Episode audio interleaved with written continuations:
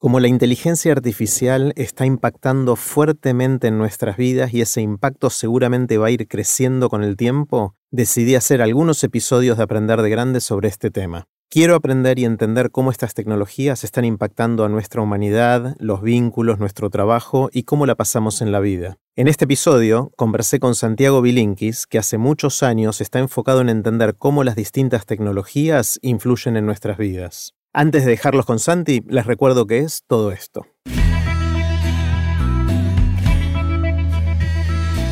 Esto es Aprender de Grandes, el espacio donde converso con gente que admiro para seguir aprendiendo durante toda la vida.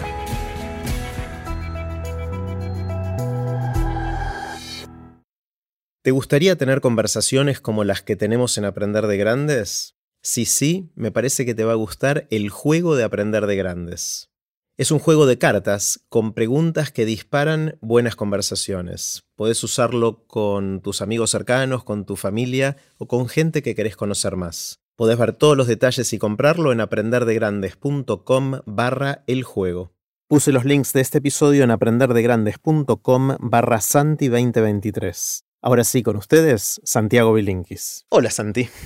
¿Qué haces, Jerry? ¿Cómo estás? Muy bien, muy bien. ¿Cuántas veces van ya en Aprender de Grandes? Em, creo que esta es la cuarta, si contamos la que hicimos junto con, con Christian Carman. Exactamente. Hicimos dos en estudio. Creo que la primera era antes de los videos, era cuando era solo audio. Claro, la primera fue solo audio y fue, sí, de la primera tanda. Después una con audio que justo coincidió con la salida, con, video que coincidió para la salida de mi libro anterior. Claro. Y, eh, así que hace cuatro años y monedas. Mira, y después grabamos una en un teatro con Cristian Carmen que estuvo buenísima, contrastando el pasado y el futuro y haciendo una pulseada ahí que estuvo muy buena. Sí, muy linda. Eh, y esta es la cuarta.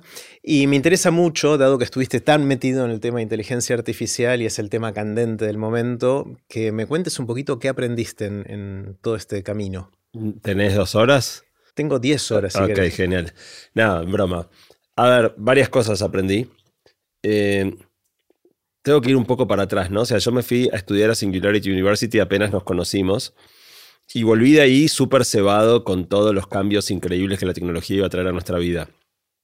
Y de ahí salió Pasaje al Futuro, que fue mi primer libro, que era un libro muy optimista respecto de, esto, ¿no? De todos los cambios que se venían. Y los cambios no fueron viniendo eso fue en el 2012, que 2010 me fui a Singularity, 2014 publiqué el libro, 2015, 2016, 2017, 2018. Pucha, me vendieron un buzón. ¿Qué pasó? No solo eso, sino que empecé a observar todo este efecto que después capturó mi segundo libro, Guía, respecto de la adicción a las pantallas y la tecnología volviéndose más un problema que una solución. Em, y, entonces entré como en cierta cosa de desencanto. Eh, y, digamos, en eso la salida de ChatGPT y muchas de las cosas que pasaron últimamente me catapultaron de nuevo al estado inicial de, una sensación de vértigo increíble. Hay una frase que dijo un gran economista, Rudyard Dornbusch, que dice, las cosas toman más tiempo del que creemos y después ocurren más rápido de lo que podemos imaginar. Eh, y tengo un poco esa sensación, ¿no? O sea, tardó más de lo que yo me imaginaba y, estaba yo desencantado y de repente están pasando tantas cosas que, no se puede creer. Hoy justo leía un, tweet de uno de los más grandes expertos en, inteligencia artificial em, que decía que, que todas las películas que ves de inteligencia artificial están mal hechas porque en general la inteligencia artificial que aparece en la película no cambia durante la película y eso es ridículo cualquier inteligencia artificial bien hecha, si la película cubre un plazo de varios meses, va a cambiar en la mitad. Eh, entonces me, pareció una idea, una idea interesante. Y ahora estoy, estoy fascinado, estoy fascinado. Eh, me di cuenta, y si querés aprendí con el libro, que varias de las de los indicios que yo venía viendo de cambios de inteligencia artificial eran más significativos de lo que pensaba y que entonces esta sensación de desencanto mío de que en el 2016, 2017, 2018 no pasaba tanta cosa, estaba pasando un montón y todo se conjugó ahora para un salto cuántico. Era el bambú haciendo sus raíces, ¿no? Y de repente ahora creció en poquito tiempo, creció mucho y nos asombra así, ¿no? Viste que las cosas en general siguen una evolución gradual, pero cada tanto tenés un salto discreto. Y bueno, en los últimos dos años ocurrieron un par de saltos discretos, ¿no? Esos saltos que, digo, una ruptura. Eh, y, quizá lo que, lo que no sé es, ¿es esto un nuevo ritmo de cambio y vamos a seguir dando saltos discretos con cierta frecuencia? ¿O ahora sentimos una sensación de vértigo porque justo hubo un salto discreto, pero entramos otra vez en un proceso de evolución más gradual? Ahora, lo cierto es que 2023 no tiene nada que ver con 2022. Eh, y si 2024 va a ser tan distinto de 2023 como este del año anterior, estamos en un nuevo ritmo de, cambio que hasta acá no, vimos nunca. Está bueno, mencionaste, yo pensé que ibas a ir por otro lado, cuando dijiste, al principio vine con que 2010, 2012, de que todo iba a cambiar muy rápido y te decepcionó que no pasaba nada. Hablaste del ritmo de cambio. Yo pensé que ibas a hablar sobre optimismo versus pesimismo. Yo siento que en tu primer libro eras tecno-optimista y en el segundo libro eras, no sé si realista o inclusive algunas cosas te alarmaban en, Guía para sobrevivir al presente. Eh, que no, o sea, el cambio yo no lo veía tanto en el ritmo del cambio, sino en la perspectiva casi eh, de tu postura, no sé si moral o personal respecto a estas cosas, ¿no? ¿Pasó algo por ahí también o no? Creo que, estoy en una síntesis.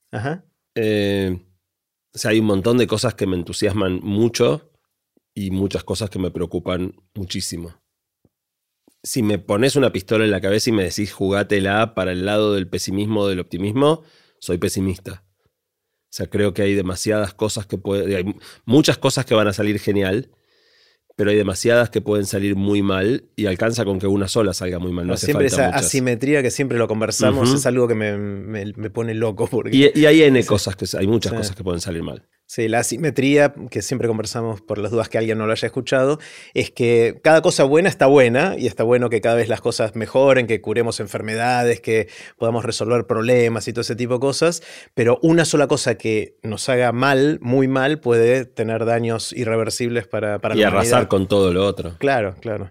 Eh, es, esa falta de simetría me, pone mal con esas cosas. ¿Qué aprendiste escribiendo el libro? ¿Qué, qué es lo que sentís que ¿Cuáles son los insights?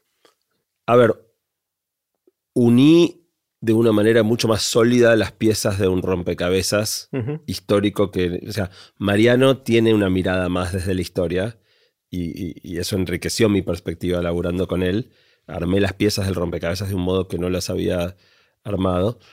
Eh, y la otra cosa que, que, creo que aprendí de Mariano es que yo, a pesar de que soy pesimista, tiendo a, entregarme con mucha facilidad a la tecnología. Eh, medio que aunque, aunque crea que no hay más remedio y que puede salir mal, pero quiero probar.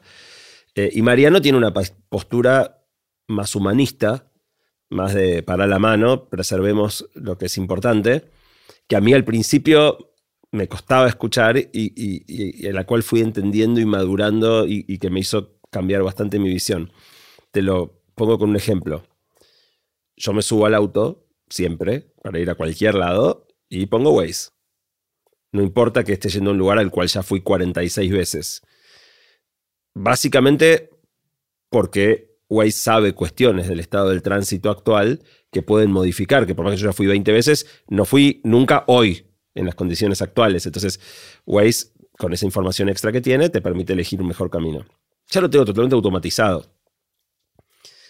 Lo que pesqué es que en esa automatización estoy comprando una premisa muy profunda, sin darme cuenta, que es que siempre lo más importante es llegar más rápido. Y en muchos, casi siempre sí, pero no necesariamente. Una vez que tenés la automatización de subirte al auto, enganchar el celular y hacer lo que Waze te dice, te metiste, te, te empezás a perder cosas del mundo. Entonces decía, bueno, por ahí hoy mi prioridad no es llegar antes. Hoy por ahí mi prioridad es ir por un camino más lindo. Digo, está si querés el, ejemplo más obvio de meterte en una zona peligrosa. Digo, hay cosas que uno ya sabe, ¿no? O sea, no podés, si no conoces el lugar, no, no vas por donde Waze dice. Pero, pero en realidad hay algo más lindo. De decir, hoy estoy para ir por la costanera de Vicente López escuchando aprender de grandes en el auto, tranquilo, y, no para tratando de ganarle dos minutos al estimado del algoritmo. Eh, como esos montones de cosas, ¿no? Eh, y, quizá el, concepto más interesante que acuñamos con Mariano, para mí es, una de las ideas más, más lindas del libro, eh, en un momento estábamos hablando sobre la diferencia entre inteligencia y cultura. Y se nos ocurrió un ejemplo que era si trajéramos un cavernícola de hace 10.000 años al presente, eh, tendría unos problemas enormes para, para funcionar. Más allá de no tener el idioma, no tener, entender nada de, los códigos y, no conocer los autos y los ascensores. O sea, realmente la pasaría muy mal. Seguramente sobreviviría, con serios problemas, pero sobreviviría. Eh, esa persona no es menos inteligente que nosotros. De hecho, si trajéramos un bebé de hace 10.000 años al presente, sería indiscernible de nuestros hijos. Lo que le falta es cultura. Entonces, todo este ejemplo tuvo que ver con separar la cultura como inteligencia acumulativa, generación tras generación, y transmitida desde la casa, desde las escuelas, para convertirte en un bebé de hace 10.000 años o un bebé actual, en un ser humano contemporáneo. Eh, y, todo eso fue para, para separar cultura de inteligencia. Y en un momento más adelante del libro, se nos ocurrió pensar el ejemplo contrario, que es qué pasaría si nos llevan a nosotros 10.000 años para atrás. Con nuestro celular, con nuestra cultura, con todo lo que somos, que el cavernícola no es, no duramos 10 minutos. No, sabemos sobrevivir en la sabana africana. Eh, si, si caímos en invierno, lo más probable es que muramos la primera noche, porque no sabemos prender fuego. Y no creo que nos alcance el tiempo para aprender como corno prende fuego con ramitas y palitos y piedritas.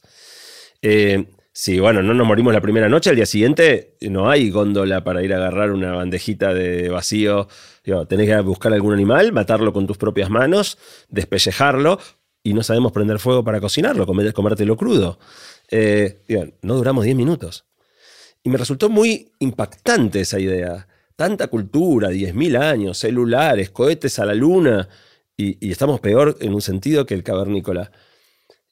Y la conclusión eh, es que cada vez que tercerizamos algo en una tecnología, una tecnología que puede ser algo tan básico como los fósforos, perdemos habilidades. Ya no sabemos hacer las cosas sin la tecnología. Y estamos en un momento donde la inteligencia artificial empieza a, a meterse en terrenos y a permitirnos tercerizar cosas muy sensibles. O sea, una cosa era, voy un paso para atrás. La inteligencia es lo que nos define como especie. No somos los más rápidos, no volamos, no somos los más fuertes, no somos los más feroces, somos los más inteligentes. Eh, y ser los más inteligentes nos dio un dominio absolutamente desproporcionado sobre todas las demás criaturas. O sea, inteligencia mata fuerza, inteligencia mata ferocidad, inteligencia mata velocidad. Em, entonces, cuando apareció una máquina que podía ir más rápido que nosotros, un auto un avión, bueno, que eso, ya había cosas que iban más rápido que nosotros. es algo que, que ya sabíamos que hacíamos mal. Y encima podíamos ir arriba de esa máquina e ir más rápido. Cuando apareció una grúa que podía levantar 10.000 veces más peso, genial ya había cosas más fuertes que nosotros, usábamos caballos, burros, para, tratar de aumentar la fuerza que teníamos. Eh, buenísimo.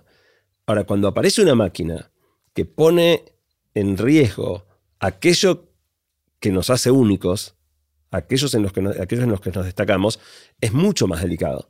Entonces, si vos pensás que ya hoy un poco y cada vez más vamos a poder tercerizar, ya no levantar grandes pesos o ir movilizarnos más rápido, sino pensar, razonar, articular ideas, crear. Es medio inexorable pensar que vamos a ir perdiendo algo de esas capacidades. Eh, y entonces la pregunta es, ¿hasta qué punto estamos dispuestos a, perder algo de eso? ¿Qué de eso queremos preservar?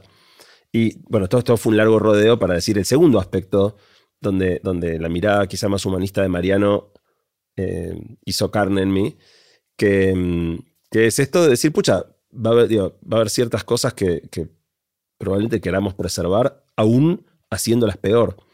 Y finalmente se me anudó con, con algo que nos pasó haciendo el libro, que es que cuando yo contaba durante el transcurso de, la escritura que estábamos escribiendo sobre esto, la mitad de la gente hacía el chiste obvio, eh, lo están escribiendo con ChatGPT. Y la respuesta es no. No. Tal vez hoy ChatGPT todavía no escribiría un mejor libro que el que Mariano y yo, con mucho laburo, ¿no? O sea, si no la tomamos la, la hace mejor ChatGPT, pero con mucho laburo, Mariano y yo hoy podemos ser un mejor libro que ChatGPT. Pero la razón por la que no lo hicimos con ChatGPT no es porque así fuera mejor. Aun cuando ChatGPT hubiese podido escribir un libro mejor que el nuestro, no sería nuestro. Yo quería escribir mi libro.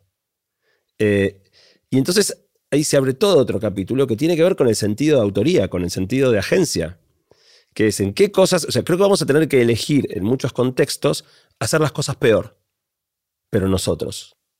Mantener el control, mantener la habilidad de, hacer ciertas cosas por nuestros propios medios, aún a expensas de pagar el costo de que podríamos tercerizarlo en otros, pero perderíamos sentido de agencia, perderíamos sentido de propiedad sobre nuestras propias creaciones. Eh, esa es una mirada mía que cambió bastante. ¿Y eso es blanco-negro o podemos usarlo de copiloto, como se puso de modo decir al, chat GPT? Es decir, vos sos el autor, vos sos el guía, pero le pedís ayuditas a chat GPT en algunas cosas para escribir en partes o para hilvanar ideas o lo que fuera. Eh, ¿Puede, ¿Puede potenciarnos así como otros instrumentos nos potenciaron para dejarnos volar más alto o no? Piloto o copiloto implica un rango jerárquico que depende, simplificadamente, de, quién es mejor en qué, ¿no? Eh, entonces, hoy en muchas cosas, ChatGPT es un copiloto. Y un copiloto difícilmente te amenace, al contrario, si le delegas ciertas cosas, te potencia y... Eh, pero ya hoy es mejor que nosotros en unas cuantas cosas. Eh, y ahí él no es copiloto. Nosotros somos copilotos. Te pongo un ejemplo muy básico, pero algo donde es muy evidente mejor, evidentemente mejor que nosotros. Resumir. Si vos tenés un libro de 250 páginas, resumirlo implica, obviamente, leer las 250 páginas y hacer una muy buena lectura, porque leer no solo buscando información, sino después tratando de armar el esquema conceptual, las ideas más importantes, requiere una lectura, o sea, toma mucho tiempo. ChatGPT lo es increíblemente bien en segundos. Entonces, empieza a haber áreas donde vos decís, o sea, la próxima que te o sea, nunca más voy a resumir nada. Soy tanto más ineficiente, lo hace tanto mejor que yo. Y de nuevo, yo puntualmente en resumir no estoy seguro cuáles son las habilidades que se ponen en juego, pero esas las vamos a perder seguro, porque ya es tanto mejor que nosotros en la calidad del trabajo y en la velocidad, en, el tiempo que toma, que es casi que es muy difícil renunciar a algo que te produce un beneficio tan significativo. Y cada vez va a haber más terrenos así. Cada vez va a haber más lugares donde ChatGPT lo hace tanto mejor que nosotros que, que Digo, puedo decir, no, yo quiero que sea mi libro. Y está bien, pero va a ser una basofia. Al lado del libro que podrías hacer, va a ser una porquería. Eh, y ahí se va a poner difícil la decisión. Cuando hace 10 o 12 años eh, hablabas de cambio exponencial y todo eso, se hablaba mucho de la singularidad, ¿no? De, de esta idea de que cuando las compus sean suficientemente rápidas y puedan clonarse a sí mismos, cada vez van a ser más rápidas y eso tiene una velocidad de escape que hace que potencialmente lleguen a alguna conciencia o alguna otra cosa que ya no podamos entender y todas las, cosas que contabas en aquel momento. ¿Estamos llegando a esa velocidad de escape? ¿Estamos en ese momento? Porque ChatGPT u otras de las inteligencias artificiales generativas, de lenguajes de, de, modelos grandes de lenguaje y todo eso, están empezando a programar también y podrían programar clones mejores de sí mismas hacia adelante. Y ahí ya la velocidad es la velocidad de cómputo, no es nuestra velocidad de innovar. Todavía no estamos en ese punto, pero de nuevo, dimos un paso grande hacia ahí. O sea, después de muchos años de una sensación de, que se hablaba de eso y, en realidad lo que observabas era, puro estancamiento, dimos un paso grande. De nuevo, la pregunta es cuántos pasos grandes más faltan y cuándo van a ocurrir. Y nadie lo sabe. O sea, por eso todavía tiene gente que dice, no, faltan 200 años, eh, y otros que dicen, es la semana que viene. Eh, ese nivel de incertidumbre, así de... Claro, bueno, claro, no es la semana que viene y no es en 200 años. Eh, probablemente faltan seguro entre 5 y 10 y pueden ser 50.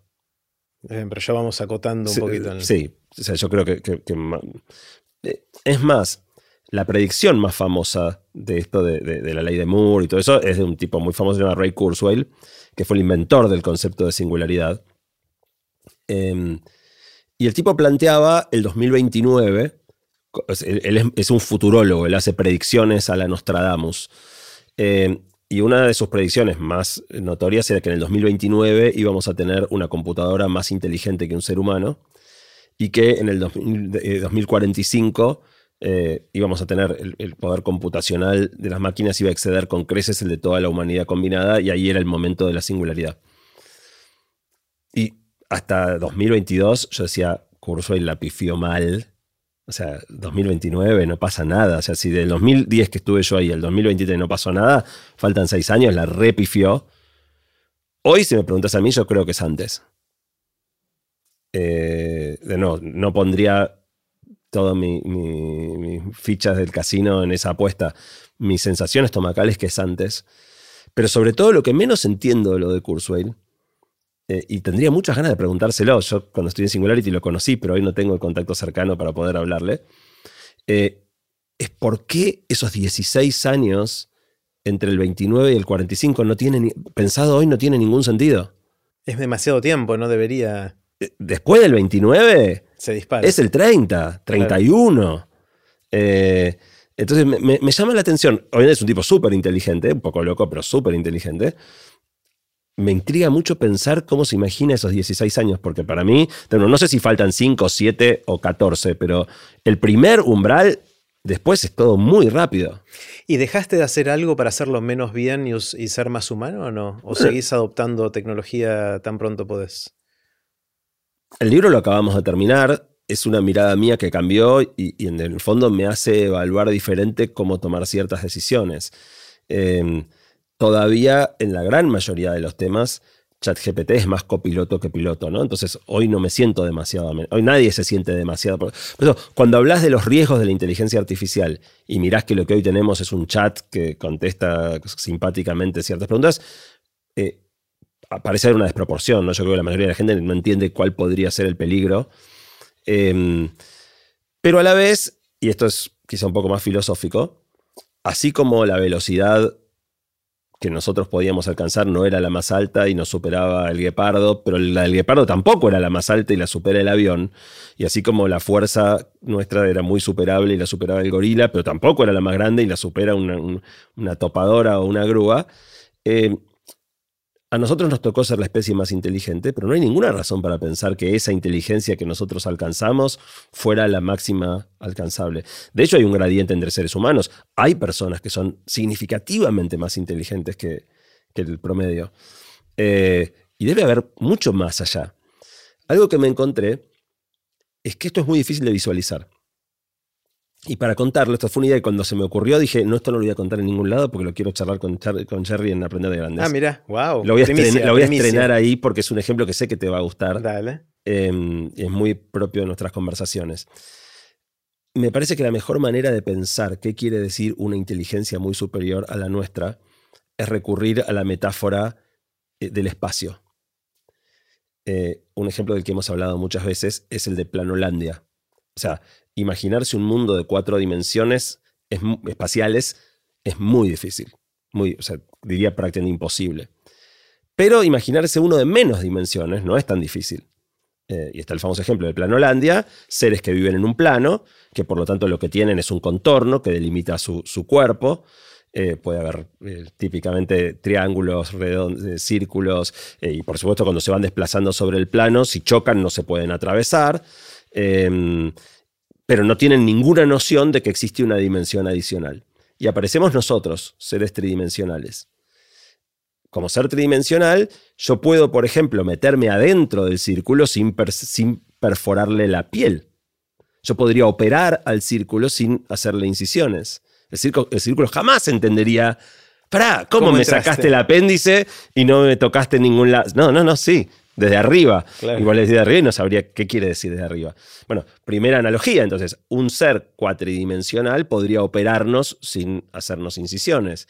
Entonces, cuando vos empezás a pensar con tu cabeza tridimensional, ¿qué le pasaría a los seres de dos dimensiones?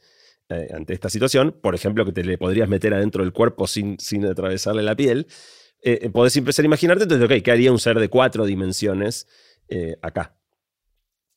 Y, algo parecido pasa con una inteligencia mucho más grande que la nuestra. No, no, no, no lo podemos imaginar. ¿Qué quiere decir alguien mucho más inteligente? Bueno, hagamos otra vez el ejercicio contrario.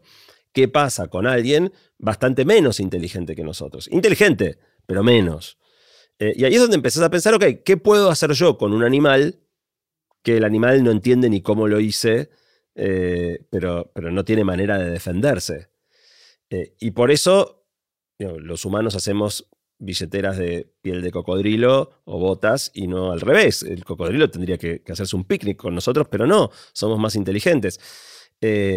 y básicamente la respuesta es a cualquier animal que quieras engañar, y que quieras atrapar, lo vas a atrapar. Vas a poner una trampa que, para nosotros es totalmente trivial y que aún para un animal muy inteligente, ejemplo, el, chimpancé, no, no, la puedo entender.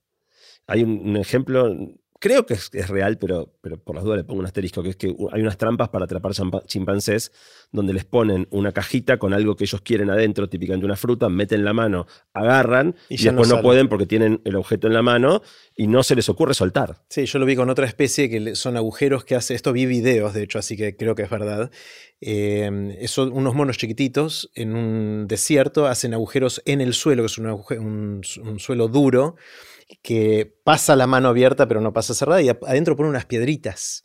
Entonces pone, eh, son muy curiosos, saben que los están espiando, los monos miran, se van después los, las personas, dejaron las piedritas adentro, el mono va, agarra y después no puede sacar y vas y lo agarras al mono directamente. Claro, lo atrapás. sí. Eh, y, uno diría, pero abrí la mano. Claro, no, no, no, no pueden. No.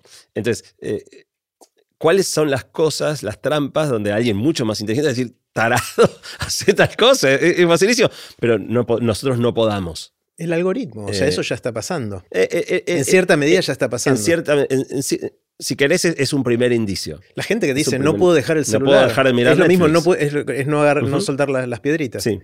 en, algún sentido tenemos los primeros indicios de algo así pasando. el otro ejemplo, que algunos lo hemos charlado, es que si tuviéramos un chimpancé acá con nosotros, no tendría manera alguna de ser parte de esta discusión. Y mira que es muy inteligente, o sea, menos que nosotros, pero muy inteligente. Está, perdido. Entonces, eh, con inteligencias muy superiores a la nuestra, pueden estar conversando y que nosotros no tengamos la menor idea de lo que está pasando. Eh, eso en la nube, en cierta medida, ya pasa, ¿no? De alguna manera, ¿no? Que las distintas inteligencias y las bases de datos y las inferencias cruzadas de acá y de allá. Sí, pero todavía son creaciones nuevas. O sea, mm. eh, estamos relativamente en control. Eh, y si querés, esto me lleva a otra idea interesante que apareció en el libro, que es que la ciencia ficción casi siempre retrató la interacción, el apocalipsis de las máquinas a la Terminator Robocop, ¿no? Robots que vienen y nos cagan a tiros. Y nosotros, si bien alguna vez algunas personas pueden salir a dispararle tiros a animales. En general no. Es muy burdo. ¿Vos querés atrapar a un animal? Lo último que harías es agarrarlo a tiros. ¿Para qué? Si somos mucho más inteligentes. Entonces, si pensamos ahora el apocalipsis de las máquinas, eh, siempre lo pensamos mal. Eh, y ahí sí entran los algoritmos.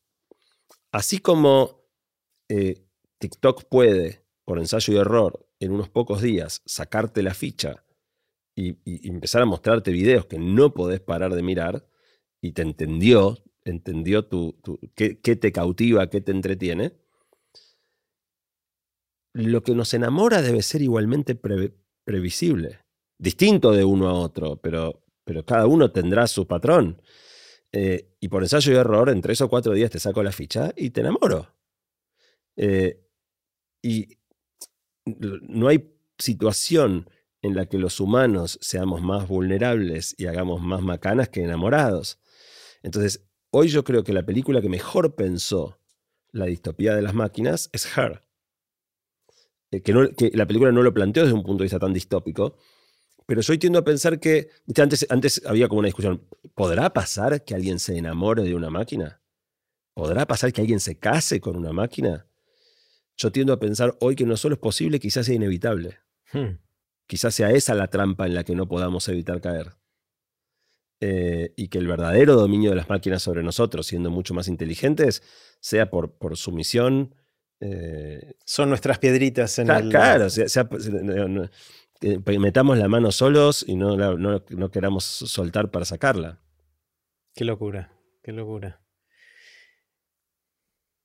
Mencionaste varias veces a Mariano, obviamente es Mariano Sigman, creo que no dijimos Sigman hasta ahora, así que le pongo apellido a Mariano, eh, que vienen trabajando en esto y hicieron este libro, se llama Artificial el libro, y el subtítulo es La nueva inteligencia y el contorno de lo humano.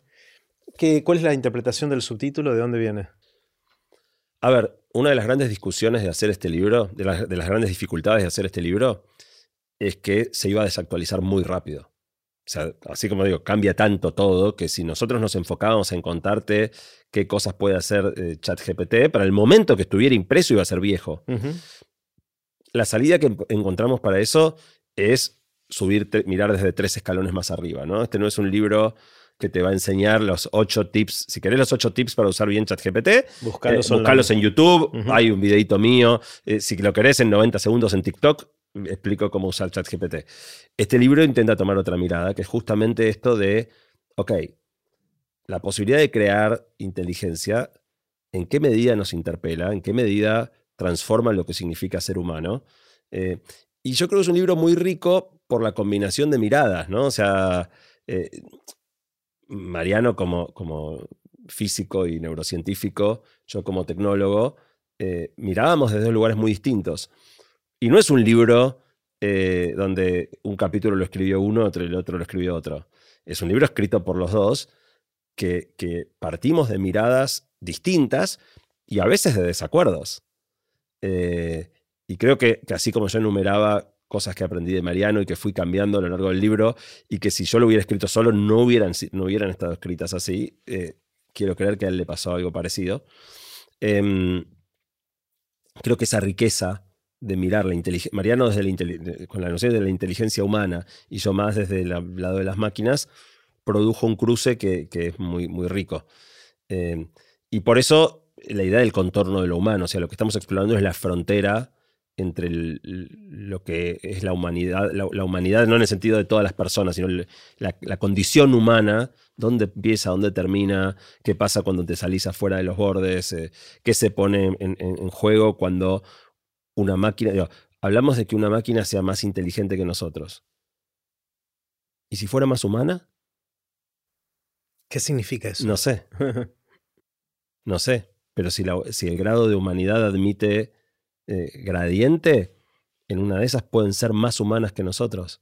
O sea, eh, definamos humano, ¿no? Pero no, es inteligencia, pero es emoción, pero es sen- sensibilidad, pero- y tal vez tienen un poco más de, de- de- de todo eso.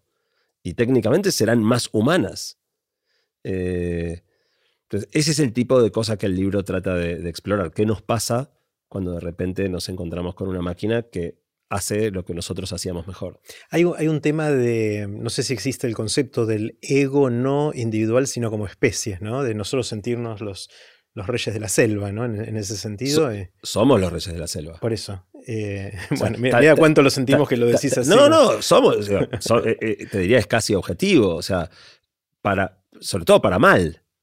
O sea, el daño que hemos hecho al planeta tiene que ver con que nos arrogamos un derecho que en teoría no debiéramos arrogarnos. Yo hice- una de las columnas de radio que hice en los últimos años, eh, le pregunté a la gente si creía que los humanos teníamos más derechos que los animales. Y la mayoría de la gente cree que sí. ¿Por qué? O sea, ¿por qué?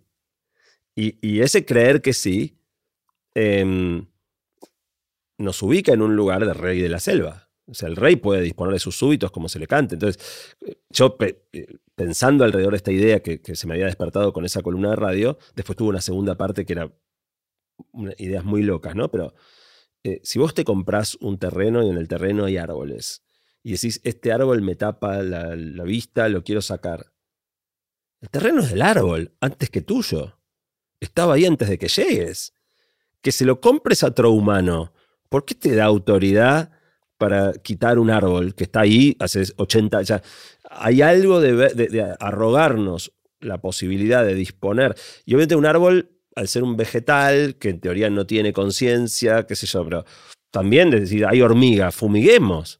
Buenas noches, ¿qué me importa? Ta- ta- No sabes, mi terreno estaba lleno de hormigas, listo, le tiré un derribante, se murieron todas. Eh, no nos genera ningún conflicto. Eh, y entonces la idea loca era, eh, digamos, si vos, por ejemplo, tenés un, un negocio de gallinas ponedoras y le pagás al proveedor para armar el gallinero, le pagás al proveedor que te trae el maíz, le pagás al proveedor, no sé, veterinario, le pagás a un camión que se lleve los huevos, le pagás al proveedor de cartón para poner los huevos. A los únicos que no le pagás es a las gallinas. ¿Quién hace el aporte más importante en ese negocio? Mm. La pregunta suena ridícula. O sea, yo justamente lo decía en la radio, como, pero, pero creo que encierra una verdad muy profunda. ¿Por qué podemos comprar un animal, ser dueño Mm. de ese, de ese animal, disponer de los huevos que produce? Y cuando te lo empezás a poner así una pregunta, eh, Es esclavitud. eh, por eso eh, est- estamos muy mal parados Mm. eh, en nuestro lugar en el planeta.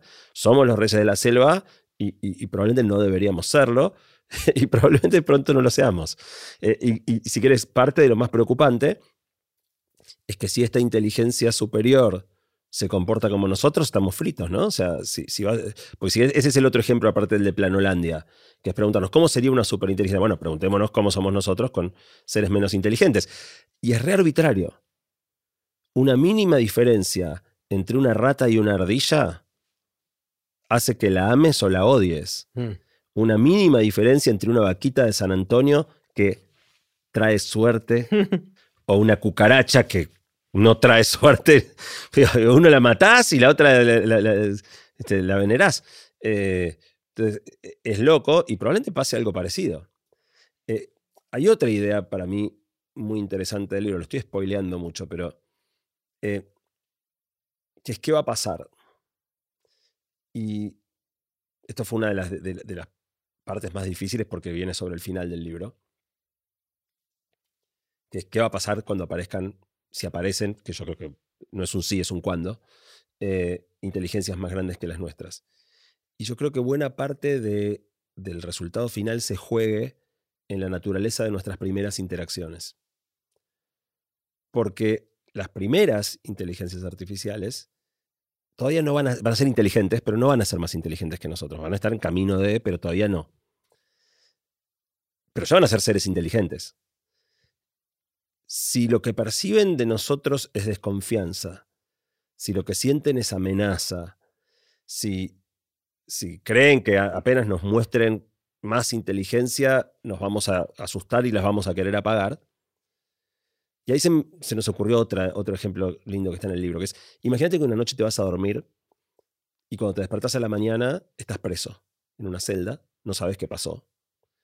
Eh, si resistís la tentación inicial de ponerte a llorar y a gritar eh, y, y lográs controlar tus emociones, seguramente te des cuenta que lo mejor que podés hacer es hacerte el dormido. O sea, segui- ir relojear los movimientos, cuántos guardias hay, qué hacen, cómo vienen, y recién manifestarte cuando tengas un plan. Solo te vas a mover cuando ya sepas para qué te estás moviendo y qué vas a hacer. Si en nuestras primeras interacciones las inteligencias artificiales arriban a la conclusión de que si nos muestran las cartas, todavía nosotros tenemos más poder para desactivarlas, borrarles el disco rígido, desenchufarlas o qué sé yo, se van a hacer las boludas. Se van a hacer las boludas hasta que tengan un plan. Les estás poniendo muchos atributos humanos, ¿no? De que tengan miedo, que se sientan amenazados, hacerse las boludas, que sientan esto, que sientan lo otro. Hay que ver si, o sea, si, se transfiere todas esas características humanas a estas otras cosas, ¿no? O Sí. No sé si son características humanas, porque los animales tienen miedo, los animales. O sea, yo creo que son atributos de la inteligencia, no de la humanidad. O de lo que sucedió en la evolución natural, porque mucho de eso heredamos Bueno, evolutivamente de Puede nosotros. ser, pero, pero a la vez como estamos nosotros creando inteligencia. Y, y- si quieres, ese es otro ejemplo lindo que, que- que aparece sobre el final para tratar de tirar un poco de esperanza. Tuvieron que hacer fuerza, ¿no? Tuvimos, tuvimos que hacer mucha fuerza. Sí. Que es la relación que las ex colonias tienen con su madre patria. Mm. Eh, a Argentina vuela Iberia y a Brasil vuela TAP. Y TAP no viene a la Argentina, Iberia no va a Brasil. ¿No va a Iberia a Brasil? No. Mirá, no sabía. No. Eh, hay un tema de idioma, pero sobre todo hay un tema de, de- de- de vínculo. O sea, y tenés colonias que superaron con creces a su madre patria, como Estados Unidos y el Reino Unido, O Brasil y, Portugal. o, o Brasil y Portugal, eh, y otras que no tanto, como nosotros y España. Pero en, todos los casos queda un vínculo llamémoslo metafóricamente, de padre e hijo. No, no, cualquiera mata a sus padres. ¿no? no necesariamente te llevas bien con tus padres, te podés pelear, pero son tus padres y, nosotros somos sus hijos. Y, y me, queda la pregunta, siendo nosotros indiscutiblemente sus creadores, si no quedará algo de agradecimiento, de decir, todo bien, son, son re hinchapelotas. Como uno puede hablar de sus padres, uh, mis viejos son unos hinchapelotas, qué sé yo, no, los aguanto, pero, no los, pero, pero bueno, son tus viejos, no, hmm. los matarías. Bueno, nosotros seremos sus padres. Quizás lo, que no me queda claro es que mientras en la evolución natural está claro que hay individuos de distintas especies, no sé cuál es el individuo de la inteligencia artificial, ¿no? Porque uno tradicionalmente tenía la computadora que podía jugar al ajedrez, era un programa en su computadora. Pero ahora que está todo en la nube, que está todo integrado y las, todas conversan entre sí, ¿es una sola cosa o son distintas? O sea, ¿hay el equivalente de la madre patria o, del hijo de, nuestro, si lo pensamos como hijo porque lo parimos nosotros? ¿O, es, o es una sola cosa? Me, cuesta pensar, así como es difícil ver el contorno humano, no sé dónde es el contorno de la inteligencia artificial. Eh, eh, está muy buena la pregunta. Y, tampoco sé la respuesta. O sea, que vos de una máquina podés tener múltiples instancias eh, es real, ¿no? O sea, tu Windows y mi Windows, los dos son Windows, pero son distintos Windows. Y yo le corrí una actualización y vos no, y vos le que sea. tiendo a pensar que no todo va a ser lo mismo, aunque todo sea Windows y aunque todos migren de Windows 10 a Windows 11. Pero pues supones que hay usuarios individuales que usan cosas versus la nube. ¿no? lo pienso tanto como usuarios, sino como instancias. O sea, pensá que un paso medio inevitable para que las inteligencias mm. artificiales realmente avancen es darles un cuerpo. Ninguna inteligencia puede ser realmente inteligente en una caja. ¿Por qué? Porque la percepción, gran parte de lo que a nosotros nos hace inteligentes es nuestra capacidad de percibir el mundo a través de nuestros sentidos y de actuar sobre el mundo a través de nuestros brazos, nuestras piernas. Entonces, una inteligencia en una caja está, está muy limitada respecto de... Ah, más o menos, ¿no? Porque la inteligencia hoy en la nube tiene acceso a todas las cámaras que hay en todas las ciudades de todo el mundo y tiene millones de ojos.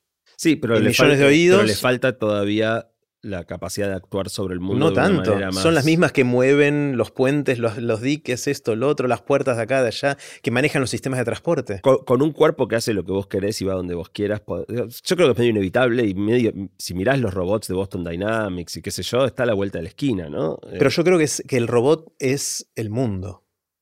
O sea, el, Está el perrito de Boston Dynamics que hace las piruetas, que están buenísimas y cada año sacan la versión mejorada.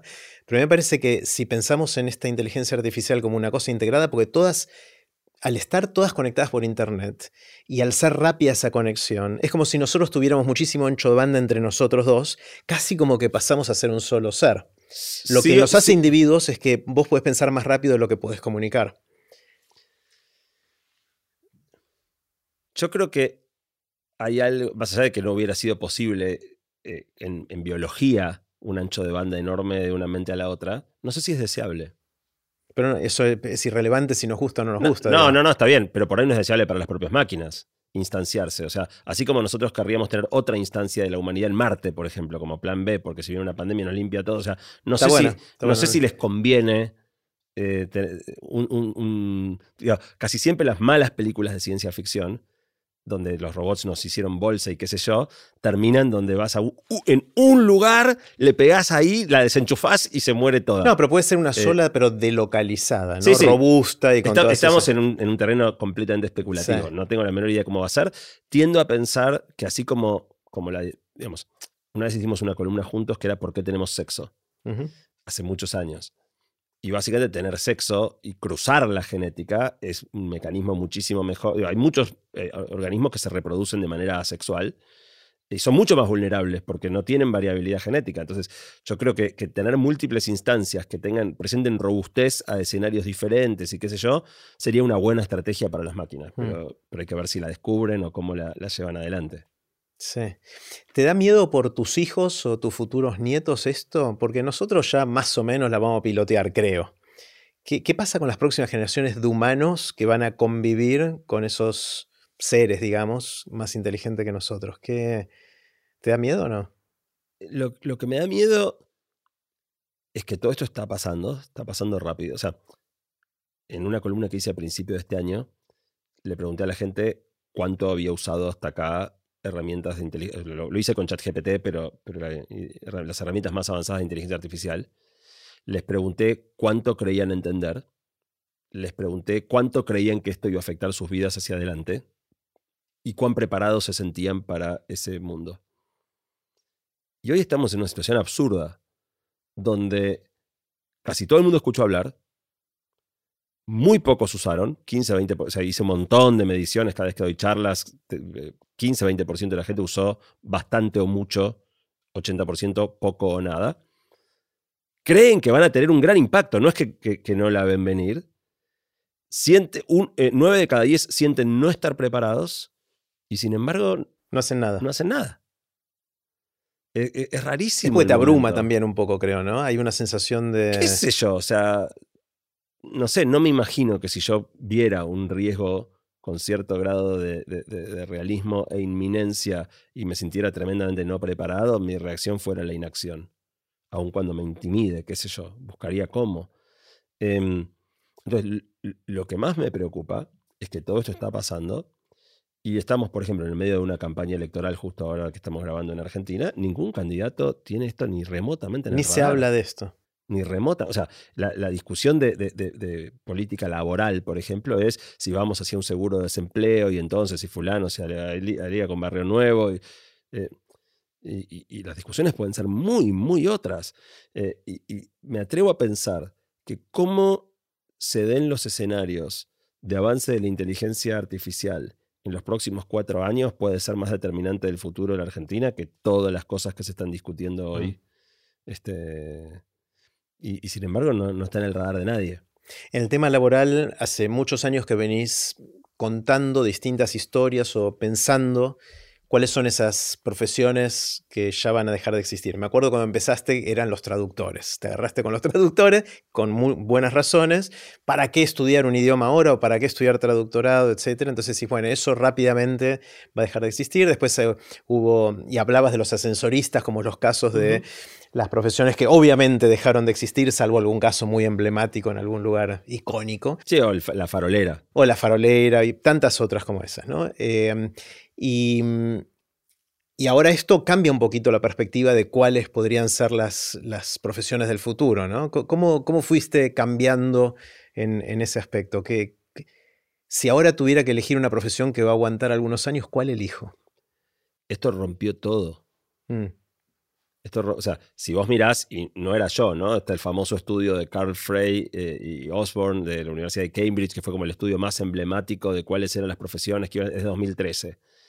Eh, y, después, no sé, Bill Gates diciendo los robots van a hacer todo mejor que nosotros, Elon Musk diciendo se viene la automatización, todas las grandes revistas eh, científicas y de divulgación hablando del auge de las máquinas, pensando siempre en el reemplazo de las tareas rutinarias, monótonas, o sea, y cuando vos veías el ranking de Frey y Osborne, eran, no sé, los operadores de call center, los eh, este, auxiliares de contaduría. Eh, esperábamos al monstruo por la puerta y entró por la ventana.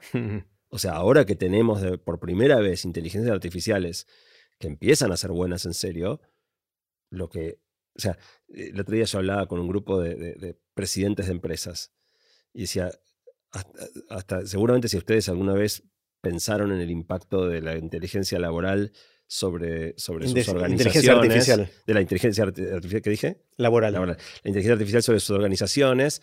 Em, lo pensaban en términos de, reemplazo de la fuerza de trabajo y de los roles operativos. Los que más en peligro están son ustedes y sus reportes directos, los gerentes.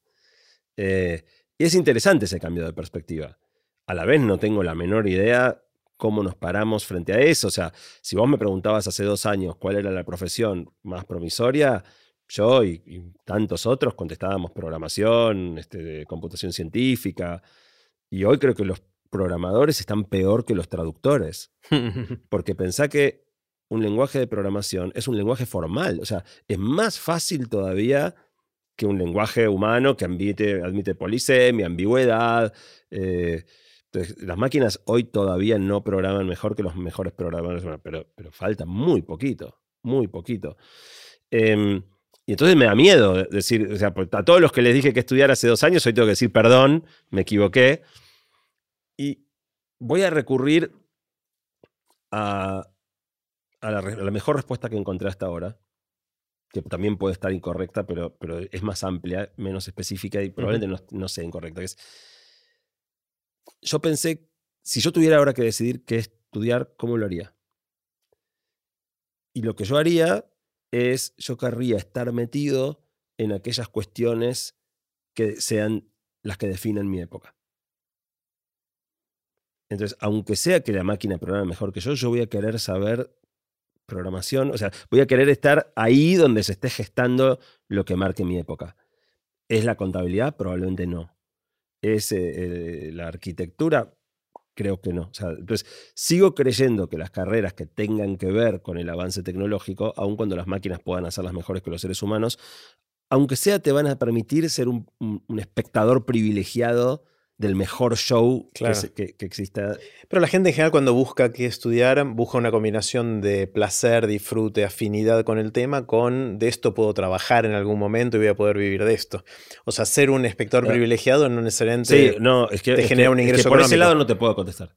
Mm. O sea, no tengo la menor idea. O sea, hay, hay un dato positivo que cambió un montón desde que nosotros estudiamos, que es que hoy qué título tenés se volvió mucho menos relevante. Podemos discutir si es relevante o no tener un título, también eso cambió. Pero sobre todo, aunque supongamos que todavía es importante tener uno, cuál tengas, o sea, lo que estudiaste es mucho menos determinante de en qué podés trabajar. Mm.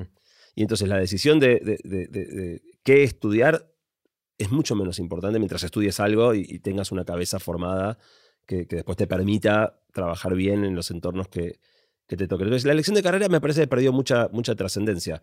Em, yo por eso la pienso más por el lado de, ok, quiero estar metido en la cocina, donde se esté cocinando el guiso que vamos a, comer todos. Claro, en general, recordando conversaciones pasadas en los últimos 15 años de este tema, eh, la lógica mental que usábamos para tener este debate era cuáles son aquellas cosas que vemos que es menos probable que sean reemplazadas por la nueva tecnología de turno. ¿no? Eh, y ahora se puso de moda decir que son los electricistas, los plomeros y ese tipo de cosas que es más difícil imaginarse a una inteligencia artificial venir a tu casa y arreglarte. Sí, ahí tenés dos cosas, ¿no? Uno es lo que se conoce como la paradoja de Moravec, que es que ridículamente a una máquina le resulta mucho más fácil calcular una raíz cúbica que eh, agarrar un vaso con la presión justa para que no se caiga ni se rompa. Eh, entonces hay ciertas cosas del mundo físico que a las máquinas le lo van a poder hacer, sí pero, pero es mucho más difícil lograr que agarren un huevo que eh, lograr que calculen eh, la trayectoria para mandar un vehículo a la luna. Entonces, ahí tenés, ok, el, plomero, el electricista está todo el tiempo haciendo cosas que para las máquinas son sorprendentemente difíciles. Pero aparte, son baratas. Entonces, no es que yo creo que las máquinas nunca van a poder hacer plomería, es que vamos a tener que asignar recursos y probablemente quieras reemplazar las tareas que... entonces, cuando yo digo los que tienen el trabajo más garantizado son los electricistas y los plomeros, no digo las máquinas nunca van a poder hacer plomería, digo probablemente no sea rentable. Donde no encuentres la compañía que, gaste el tiempo y el dinero para reemplazar a los plomeros, porque no va a valer la pena. Va a haber muchos plomeros disponibles, porque va a haber mucha gente que haga eso y va a ser barato. Va a ser barato. Eh, eh, digo, son los trabajos de menor calificación, son ya más baratos hoy. Mm. Entonces, si vos tenés que pensar, ok, ¿qué hago? Hago una inteligencia artificial para tratar de, reemplazar programadores que me cobran 200 mil dólares al año, quieren trabajar remoto todo el tiempo, si no le pones una fuente de frutas en la oficina, te renuncias o, y, ganan una fortuna, o para reemplazar al pibe que viene a cambiar las lamparitas. No, vamos a reemplazar a los programadores. Claro. ¿Y cómo impacta esto? Esto es la elección de, un, de estudia uno, ¿no? Pero ¿cómo, ¿cómo impacta en la educación en general? Otro gran tema gigante al que la inteligencia artificial está dándole un cimbronazo grande, ¿no? ¿Cómo, ¿Cómo, impacta esto la manera en que nos educamos o aprendemos? Nunca me sentí tan, tan perdido como mm. ahora. Mismo respecto de lo laboral también. O sea, si vos mirás, mis libros anteriores siempre se metieron con estos temas. Y si bien lo que yo escribía era de carácter completamente especulativo, yo sentía como cierta convicción, en eh, cierto grado de confianza en los escenarios que me imaginaba hacia adelante. Nunca me sentí tan perdido como ahora. Mm. Em, para, para la educación esto es un desafío gigante. Hay una sola cosa que me pone contento, que es que desde que salió Pasaje al Futuro, que tenía el primer capítulo que yo escribí sobre educación y que apuntaba a alborotar y que yo, cambió muy poco. Mm. Eh, y, mm, y, esto va a cambiar todo. O sea, de nuevo, no, sé si está bueno romper todo. Me vienen paralelismos a la política, ¿no? Que dicen, está todo mal, rompamos todo. No, pará, pará. se puede estar mucho peor. No rompamos las cosas como proceso para. entiendo que están mal, pero romper no necesariamente es una buena idea. Em, bueno, acá, si querés, lo que me queda es decir, esto, esto se rompe. O sea, em, el capítulo de educación de Pasaje al Futuro terminaba diciendo, cuando algo es demasiado rígido y está sometido a una gran presión, no se dobla, se rompe. Eh, y justo en realidad me acabo de dar cuenta, esto no lo había pensado, el, capítulo de educación de este libro de artificial arranca con una metáfora de la física, que no me di cuenta que en el fondo está acudiendo a la misma metáfora. Eh, que enriquece un poco la perspectiva. Lo que planteamos ahí es que un objeto puede ser rígido y un objeto rígido, si le aplicas una fuerza, no se deforma y si le aplicas demasiada fuerza se rompe. Un objeto puede ser elástico, si le aplicas una fuerza se deforma, pero tan pronto como dejas de aplicarle la fuerza vuelve al estado anterior. O puede ser plástico, le aplicas la, plastilina, la, arcilla, le aplicas una fuerza, se deforma, deja de aplicar y queda deformado.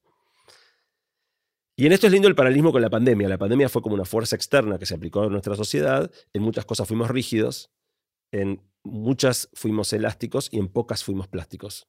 La mayoría o no cambiamos o cambiamos momentáneamente y después volvimos rápidamente apenas pudimos este, dejar la pandemia atrás. Y la inteligencia artificial, a diferencia de la pandemia, que era un fenómeno pasajero, este no, no solo llegó para quedarse, llegó para acentuarse. Va a ser cada vez más así. Entonces no tenemos la opción de ser rígidos. O sea, todo lo que sea rígido se va a romper. Tarde o temprano, todo lo rígido se va a romper. Y ahí Mariano, que es físico, metió una idea más interesante todavía, que es, incluso las cosas que son elásticas o plásticas se rompen cuando la fuerza es aplicada de manera demasiado repentina. Entonces, si vos agarrás un cacho de plastilina y lo estirás despacito, se estira. Pero si lo agarrás y te das un tirón brusco, se rompe. Aunque tenía capacidad de adaptarse, no pudo por, la velocidad del cambio. Y esa es el otro, la otra cuestión. Incluso los que pudiéramos ser flexibles eh, eh, eh, o, elásticos, si esto pasa muy rápido, nos rompemos también. Hmm. Y la educación, paradigmáticamente, es algo que digamos, está montado sobre una estructura tremendamente inercial, donde hacer cambios es muy difícil. Muchas cosas son estructurales, o sea, la idea histórica de que la educación estaba apoyada sobre una asimetría de conocimiento muy grande entre los adultos que sabían y los jóvenes que no, hoy está patas para arriba, pero deja al adulto en una situación de querer proteger el statu quo porque todo lo nuevo, ahí está la frase muy famosa que la nombramos en el libro, la de Douglas Adams en Hitchhiker's Guide to the Galaxy, ¿no? O sea, todo lo que ya, ya existía cuando naciste, es natural y es una manera, de simplemente cómo funciona el mundo. Todo lo que se inventa desde que naciste hasta los 35 es excitante y algo a lo que podrías dedicarte. Y, Todo lo que se inventa después de que cumplís 35 es contra el orden natural de las cosas y tendría que estar prohibido. Eh, me parece genial esa, cuestión porque una vez que cumplís 35, cada vez más aspectos del mundo, o sea, cada vez sos más reaccionario respecto de más cantidad de cosas en el mundo. Eh, y, la educación, naturalmente, como tantas otras cosas, está en manos de personas que tienen una postura reaccionaria a todo lo que pasó en los últimos 35 años. Mi sensación es que un posible escenario, debe haber muchos, pero un posible escenario es que combinando esta idea de que ya no es el título lo que te habilita a hacer cosas, con este estrés que se le está poniendo al sistema la disponibilidad del conocimiento en otros canales que son mucho más efectivos para aprender o incorporar cosas, es que se disuelva directamente los sistemas formales de educación, el sistema regulado por el Estado en cada país de educación, y que pasen las personas a formarse de manera eh, específica para sus necesidades en el momento a través de recursos en otros lados, ¿no? Puede ser con la educación tenés un componente muy fuerte de socialización también, ¿no? O sea que aunque desarmaras eso, el ir todas las mañanas a estar con otros pibes de tu edad probablemente seguiría siendo importante. Pero puede llamarse club eso, puede, llamarse otra cosa. Hay ciertas cosas que aunque, aunque, aunque eso se disolviera, lo otro no, no debería disolverse. Em, también es cierto que esto pone un signo de pregunta muy grande respecto de lo que vale o no la pena saber. y volvemos a un punto que hablábamos antes, ¿no? que es qué habilidades estamos dispuestos a, perder. Eh, cuando hice la columna de radio sobre inteligencia artificial y educación, eh, armé una matriz de doble entrada, donde planteaba que las cosas pueden ser útiles o inútiles y fáciles o difíciles. Y la lógica sería que uno se enfoque en aquellas cosas que son difíciles y útiles, o sea, desafiantes y útiles. Las que son inútiles no tienen sentido porque son inútiles. Las que son fáciles no tienen sentido porque no enseñas a, encender un fósforo en el colegio porque es tan fácil que lo aprendes en cualquier otro momento. Y de esta matriz de doble entrada, la inteligencia artificial genera dos efectos de este lugar, de este foco en el que estábamos de cosas difíciles y útiles. Una es que algunas cosas que eran difíciles y útiles dejan de ser útiles. Porque Siguen siendo difíciles, pero dejan de ser útiles, pierden utilidad. Porque la eh, inteligencia artificial lo hace igual o mejor que nosotros. Sí, eh, eh, en, el ejemplo medio en broma que había hecho en la radio, hablaba de, la materia de construcción de pirámides en el antiguo Egipto, ¿no? O sea, en un momento dejaron de construir pirámides, ya está, si no estamos construyendo pirámides, dejemos de enseñar construcción de pirámides. Y, yo lo contaba en broma, como diciendo que 100 años después, o sea, no, no debe haber habido un anuncio formal diciendo a partir del día de mañana no se construyen más pirámides. Entonces la gente debe haber seguido aprendiendo construcción de pirámides y cuando 100 años después se dieron cuenta que hacía 100 años que estaban estudiando algo que ya no se usaba y alguien planteó, che, ¿lo sacamos? La respuesta de todos los demás debe haber sido, no, dejémoslo. Dejémoslo porque es una gran tradición egipcia, dejémoslo porque en una de esas volvemos a construir pirámides más adelante, dejémoslo porque, este, ¿qué hacemos con todos los docentes que enseñan construcción de pirámides? Y bueno, y por ahí 100 años después, a los 200 años, alguien tuvo el coraje de decir, bueno, parémoslo. Entonces, la pregunta es, ya hoy hay un montón de construcciones de pirámides en la educación actual. ¿Quién le pone la cola al burro? ¿no? O sea, ¿quién se hace cargo de todas las cosas que seguimos haciendo por inercia y que no tiene sentido seguir haciendo? Bueno, eso va a aumentar un montón. Va a haber un montón de cosas que se van a volver este, inútiles y que, por lo tanto, tenemos que tener el coraje de dejar atrás. Pero mientras no lo hagamos, perdón, el, los partícipes del proceso educativo, ya sea chicos, adolescentes, jóvenes y sus padres y madres, van a darse cuenta de eso y van a ver que no tiene sentido porque ni siquiera es necesario para conseguir un trabajo después o para Pero hay un montón de cosas que tenemos la intuición de que son así y sin embargo no. Está bien, pero todavía te siguen pidiendo el currículum en el trabajo y el, el título certificado por no sé quién. Sí. Fíjate, para la columna esa de radio hice una encuesta que me sorprendió mucho puse 12, eh, perdón, 22 materias de teóricas materias de secundario, 11 que son materias clásicas y 11 que no están hoy en la currícula. Y le pedí a docentes, padres, madres y chicos y chicas que eh, dijeran cuán importante creían que eso estuviera en la escuela. Casi todo dio importancia alta, o sea, no es que nada dio esto, no me acuerdo, alguna cosa había, pero casi nada era, esto no sirve para nada. Pero nueve de las once más importantes eran cosas que no están. Claro. Eh, y entonces, eso lo que te dice es, o sea, vamos a tener que sacrificar cosas que son importantes. No había nueve para sacar, que digas esto no es importante. Mm. Bueno, pero hay otras que son más importantes. Quizá el ejemplo para mí más evidente es, eh, hoy en esta era de los algoritmos, no puede ser parte de la educación que recibís en la escuela cómo funcionan los algoritmos de TikTok, qué te están haciendo con la cabeza y por qué está subiendo los, ataques de pánico. Lo que está pasando en tema de, trastorno de ansiedad y ataque de pánico, sobre todo con las personas de alta exposición, pero en menor escala con todos los pibes y pibas, es de locos. Eso hay que atacarlo ya. Entonces vos me decís, es, no es importante estudiar, este, no sé, no quiero, no quiero mandar a nadie. Eh, no, sí, sí, está bien, pero no, esto es más importante. Y vamos a, tener que, vamos a tener que tomar decisiones difíciles y elegir. El segundo efecto de la matriz de doble entrada son las cosas que eran difíciles y se vuelven fáciles. Y ahí me vino a la cabeza, cuando nosotros éramos chicos y íbamos a la escuela, estaba prohibido el uso de la calculadora. Eh, y hoy es un útil más en la cartuchera, a nadie se le ocurriría prohibir el uso. ¿Por qué, era, ¿Por qué prohibían la calculadora? Bueno, básicamente porque creían que si calcular se volvía demasiado fácil, no íbamos a aprender a hacer cuentas. Entonces, prohibíla, que tengan que aprender a calcular. Hoy los chicos aprenden a hacer cuentas a pesar de que las pueden resolver en la calculadora. Eh, pero entonces, ¿qué hacemos con ese tipo de cosas? Y, tomando el ejemplo de la multiplicación, para mí la multiplicación tiene tres partes. Una parte es el concepto de multiplicación. Y esto es importantísimo. O sea, el concepto de suma abreviada, el que si tenés ocho filas de baldosas para acá y, diez para allá, para poder saber que hay 80 baldosas. hay un, eh, mismo eh, la noción de, espacial, al cuadrado, al cubo, digamos, las tres dimensiones, todo eso tiene multiplicación adentro. Eh, si no entendés el concepto profundo de mm. multiplicación, hay muchas cosas que, más sofisticadas que no las podés pensar después. Es un, es un, un building block para cosas más complejas. Esa es la primera. La primera. El segundo, que todo el mundo odia, son las tablas. ¿Hay que seguir aprendiendo las tablas ahora que hay calculadoras y celulares? Para mí la respuesta es sí. ¿Por qué? Porque no es casualidad que las tablas que estudiamos son hasta la del 10. Es el entorno numérico que te podés encontrar con frecuencia en la vida diaria. Y si vas al kiosco y le dices al kiosquero, ¿cuántos salen los chicles? Te dice 80 pesos. Bueno, dame 4. Eh, no querés tener que sacar el celular para calcular que son 320 pesos y que si le pagas con 500 te tiene que dar 180 de vuelta.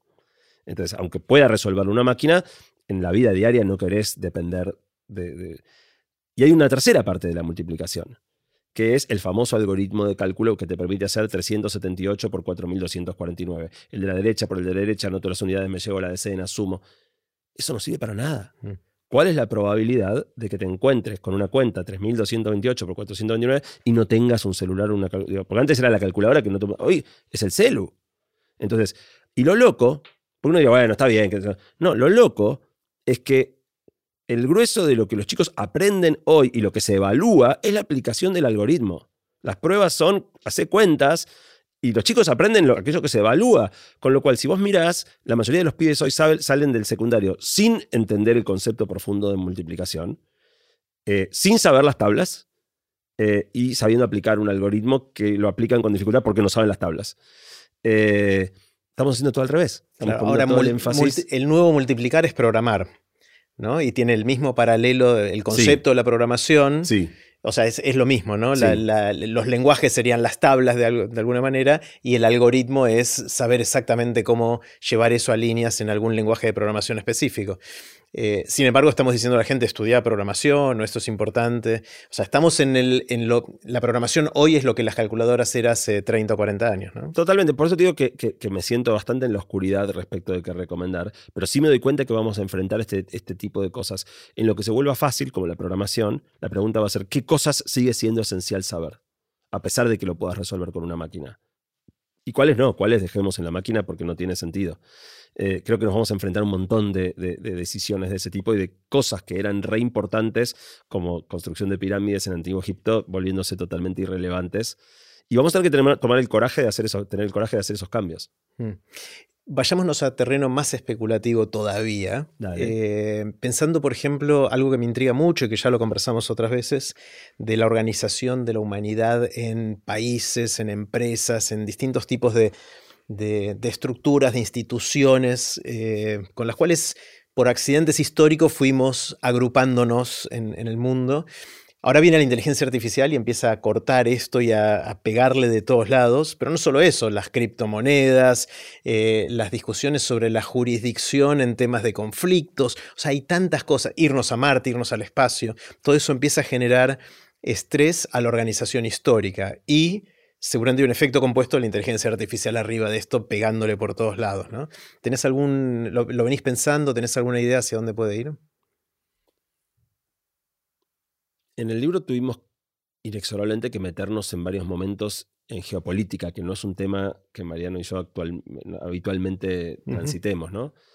Por un lado, por el tema de que hoy tenés, volvimos a tener después, durante la Guerra Fría tuvimos mucho, mucho varias décadas de un mundo bipolar con dos grandes potencias. Después eh, de la caída de la Unión Soviética, Estados Unidos estaba tanto por encima de cualquier otra nación que si bien había otros aspirantes, digo, claramente era un mundo unipolar. Em, y ahora volvimos a un mundo bipolar, donde, donde no solo es bipolar de nuevo, sino que China eh, está más cerca de, Estados Unidos de lo que la Unión Soviética jamás estuvo. Nunca tuvo Estados Unidos un perseguidor que lo, que lo siga tan de cerca. Y en varios momentos del libro aparece la tecnología nuclear como, como una analogía inevitable de la inteligencia artificial, ¿no? Incluso porque están hermanadas al inicio. O sea, la, inteligencia artificial nace con Turing tratando de descifrar el código Enigma en la Segunda Guerra, al mismo tiempo que en el proyecto Manhattan está Oppenheimer está construyendo la bomba. Eh, los dos eran proyectos, eran maneras de usar tecnología para este, inclinar, el balance del conflicto bélico.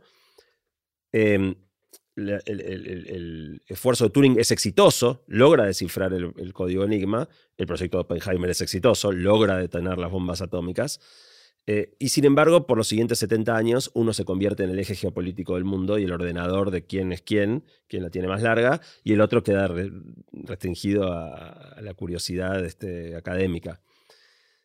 Creo que ahora se viene el escenario contrario, donde el que controle la inteligencia artificial va a dictar las reglas más probablemente todavía que quien hoy maneja la bomba atómica. Y las dos grandes potencias mundiales lo saben. Eh, entonces, la pregunta, Estados Unidos llegó primero a fabricar una bomba atómica. Tenía tres en el momento que detonó dos, pero tenía un, proceso de fabricación que le iba a seguir dando más. Eh, ellos no querían tener que hacer un montón. O sea, lo que querían, o sea, la razón por la que tiraron esas dos tampoco hay un gran valor en destruir Hiroshima y Nagasaki. Era decir, miren muchachos lo que tenemos. O nosotros tenemos esto, ya está. de hecho, algo que me enteré investigando para el libro es que Estados Unidos panfleteó en las ciudades previo al tirar la bomba, dijo, miren, vamos a tirar la bomba más poderosa jamás inventada y los vamos a hacer torta. Si ustedes quieren, evacúen, y les dieron nueve ciudades, no le dijeron exactamente cuáles dos. Evacúen estas nueve ciudades, pero sobre todo, díganle al emperador que se rinda y se deje de joder y lo que trató de usar a los japoneses para, para, el mensaje de la bomba era ríndanse. Eh, cuando Estados Unidos tira las bombas, ningún otro tenía, Alemania tenía su proyecto nuclear, pero que quedó desarticulado con la caída del Reich, y la Unión Soviética tenía su proyecto nuclear, pero venía más atrás. Eh, Perdón, no evacuaron ninguna de esas ciudades, obviamente, o, sí. Algunos se habrán evacuado, o sea, en panfletos que tiraban a la gente, claro. algunos se habrán ido, otros no, no sé. Em, la Unión Soviética tenía su proyecto nuclear, pero todavía no estaba listo. Cuatro años después, en 1949, los soviéticos detonan su primera bomba atómica en Kazajstán. Eh, y empieza este mundo bipolar de la Guerra Fría. Para mí uno de los aprendizajes grandes, tristísimo, pero, pero aprendizaje al fin, es que la próxima vez que un bloque geopolítico gane una pequeña ventaja en la disponibilidad de algo que inclina la balanza fuerte, no puede tirar dos tiene que desarticular cualquier otro proyecto. O sea, era complicado en ese momento irte contra tu aliado que era la Unión Soviética. Pero si le hacías cinco bombitas más, la Unión Soviética, ya está, o sea, se acababa la Unión Soviética. Eh, y eran los únicos que tenían bombas nucleares. No había riesgo de retaliación y que el conflicto escalara. Entonces me preocupa que si China y Estados Unidos están compitiendo por quien llega primero, el que llegue primero, el otro va a estar cerca también. O sea, como fue con la bomba atómica, fueron cuatro años de que uno la tuvo que el otro la tuvo. es, interesante, es, interesante que pones como eh, protagonistas de esta historia a los países. Sí, no son las empresas. Estoy, simplificando. Sí, no. O sea, por un lado, esa es otra diferencia importante, ¿no? Que es que enriquecer uranio era un proceso complejísimo que solo un Estado podía hacer con enormes inversiones. Esto no, esto, digamos, este. De hecho, tenés plataformas que son código abierto. Eh, entonces, hoy cualquier pibe puede estar construyendo una bomba atómica informática, informática en su casa. No es tan fácil, ¿no? O sea, claramente el nivel de data que hace falta, los volúmenes de entrenamiento de datos, hardware, em, hace que, esto esté concentrado en relativamente pocas manos. Eh, hoy fíjate, en, las películas más apocalípticas, tipo Terminator o Robocop, son corporaciones los malos, no, no estados. O sea, la idea de que en este terreno podían ser las corporaciones y no los estados está instalada hace tiempo y tiene su, basamento. Yo creo que el día que OpenAI logre algo, o sea, eh, las deben estar mirando tanto, ¿no? Y si en el momento que se, incendia, se encienda la primera chispita de inteligencia artificial general, cae el FBI, la CIA, y qué sé yo. Pero es OpenAI, es Google, es Meta, es, que llegue primero, Apple, el, primero que llega 10 minutos después. Pero como decías antes, no te van a decir. O sea, van a mantenerlo hasta que pues yo, creo que, que el espionaje. Me cuesta subestimar al gobierno Mm. norteamericano. O sea, yo creo que están siguiendo las cosas de cerca y que en el momento que detecten. Por ahí no, ¿eh? Por ahí hay- OpenAI se hace la distraída y se lleva puesto al gobierno americano. Pero me cuesta creerlo. O por ahí sucede en China primero. Bueno, o sea, en China, en China sería casi, casi con seguridad el gobierno, porque el gobierno no, no deja, digo, si bien hay actividad privada, el gobierno siempre está metido en todo, ¿no? Entonces, sea el gobierno chino, o sea OpenAI, Google, Facebook, y que el gobierno, el gobierno americano diga, vengan chicos, muy lindo lo que hicieron hasta acá, ahora esto es nuestro, yo creo que esto va a terminar probablemente, eh, por lo menos en su dimensión geopolítica, dirimido en términos de, de- de los dos grandes bloques geopolíticos de- Mm. del mundo actual. Y eso supone también que los humanos seguimos teniendo agencia, ¿no? Porque si, si esto empieza a tomar algún tipo de vida propia que se nos va de las manos, ni siquiera el FBI ni siquiera le va a poder decir nada a Sí. OpenAI o a quien sea. Es, es que, de nuevo, es muy probable que la inteligencia artificial general emerja no todavía con un nivel sobrehumano. Y ahí todavía van a ser los... O sea, yo creo que se puede dar este escenario de humanos usando inteligencia artificial para aniquilar a otros humanos mucho antes de que la inteligencia artificial se subleve.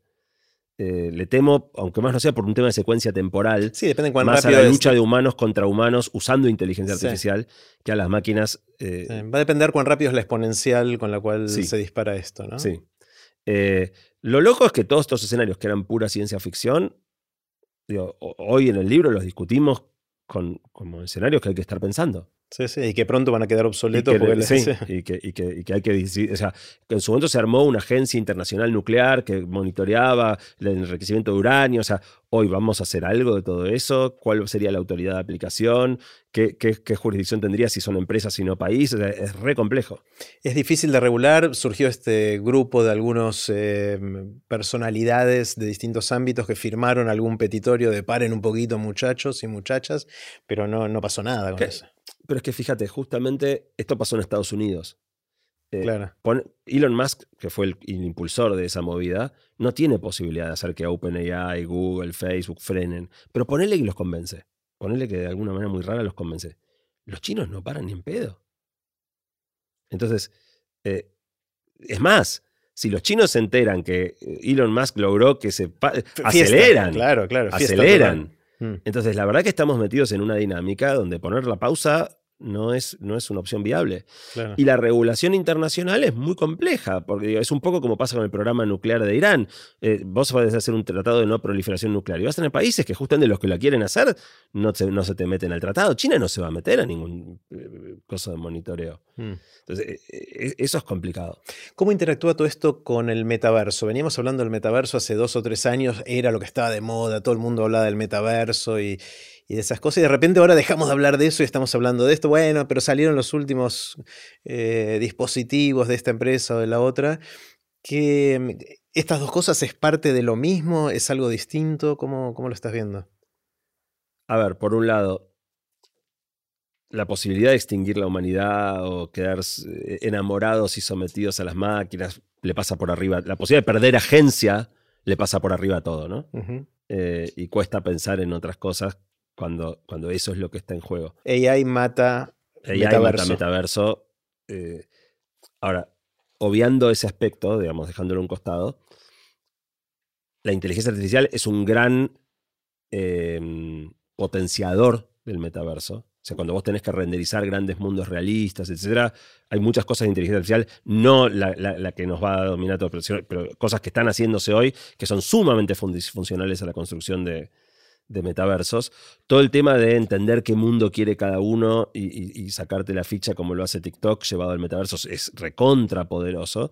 Entonces, eh, mientras las máquinas no nos liquiden, yo creo que esto es un, es un- un impulso muy fuerte al metaverso. Mm.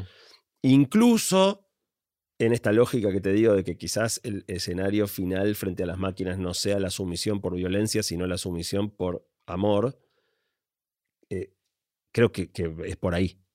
Es construyéndonos un... No, eh, no es enam- enamorarnos en el sentido que, que una persona nos enamora, es crearnos un entorno hermoso del que no queramos salir y en el que queramos estar todo el día metidos, neutralizados. ¿Qué es Matrix?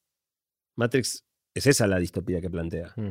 las máquinas te hacen creer una vida que no es y estás súper entretenido y mientras te hace, usan para producir electricidad o no sé qué y sos útil a las máquinas eh, mientras vos crees tener una vida que, no, es. Claro, inclusive hay mucha gente que está tratando de desarrollar la plausibilidad o la teoría de que ya estamos ahí, de que somos eso. La discusión de si ya no es todo una simulación. Una simulación de, alguna otra inteligencia. ¿no? Em, está buenísimo. Quiero que volvamos a lo analógico, que dejemos totalmente lo digital y que juguemos un ratito a esto. Ok. Eh, esto es la versión 2 del juego. Esta es la versión 1 con la que ya jugamos una vez, nos quedamos a las 3 y media de la mañana. y, varias, varias. Esa no fue la única. bueno, jugamos un montón de veces. Este, esta se, la construimos con la comunidad de Aprender de Grandes.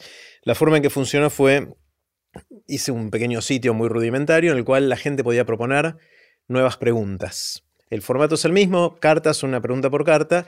Eh, la gente proponía y había upvoting, o sea, la gente podía votar e iban decantando los que... ¿Cuáles eran las que más Las mejores. Tomé las 300, hubo 986 propuestas de preguntas tomé las 300 con más votadas, que tenían más votos, y entre esas consolidé, mezclé, curé y elegí las 48 que están acá. O sea, este es el producto de un trabajo de crowdsourcing con, con Son españolas. Sí, sí, son 48, claro. 48 eh, más dos comodines. Entonces vamos a jugar y la forma en que te propongo jugar es así. Em, cada uno saca tres cartas al azar, las lee y elige cuál responder.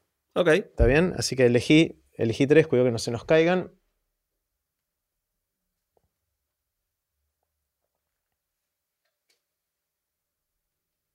Ahí va. Yo elijo tres de mi lado. Ahí va. Bueno, si querés léelas en voz alta, yo leo las mías y después cada uno dice cuál va a responder. Ok. Lee las tuyas. ¿Qué otra persona te gustaría ser por un día? Ajá. ¿Qué aspectos de tu personalidad de la infancia tenés todavía hoy? Bien. ¿Y qué te gustaría saber pero no querés dedicarle el tiempo y el esfuerzo para aprender? Ok. Voy, te leo las mías, anda mientras aprovechando el tiempo para pensar cuál querés responder. ¿Qué harías si no tuvieras que trabajar para ganar dinero? ¿Qué docentes u otras personas te influyeron profundamente? ¿Con quiénes te sentís bien estando en silencio? Está difícil. ¿Cuál elegís? No, primero voy a hacer un comentario sobre una de las cartas tuyas. Ajá, dale. Que es que en eh, todos los libros que escribí, los, eh, en los agradecimientos se lo dediqué a ciertas personas. Y en este libro lo que me surgió fue agradecer a los maestros y profesores que me hicieron amar el conocimiento eh, que justo es lo que te preguntaba Mira, la carta. pusiste eso en ese, eh, no, lo, y, de hecho, para la presentación del libro, invité a varios de los profesores que más cariño y más, más, este, más siento que, me aportaron y me, hicieron amar el conocimiento y, ser, o sea, el, criterio de, los agradecimientos del libro fue quiero agradecer a las personas que me hicieron ser quien soy. Entonces obviamente empiezo con mis padres, pero bastante rápido voy a, los maestros y, profesores que me, que me mostraron el camino soy muy nerd, con lo cual uno es profesor de matemática, otro es profesor de econometría, otro es profesor de estadística. Eh, podría haber incluido algunos de humanísticas, quizá los que más me hubiera gustado incluir, lamentablemente ya no están, eh, pero quedó muy cargado del lado cuantitativo. Mi, Mira, está bueno. Mi grupo de profesores. Igual eh, invité a dos de la primaria también, que ya están grandes de edad y, me encantaría que...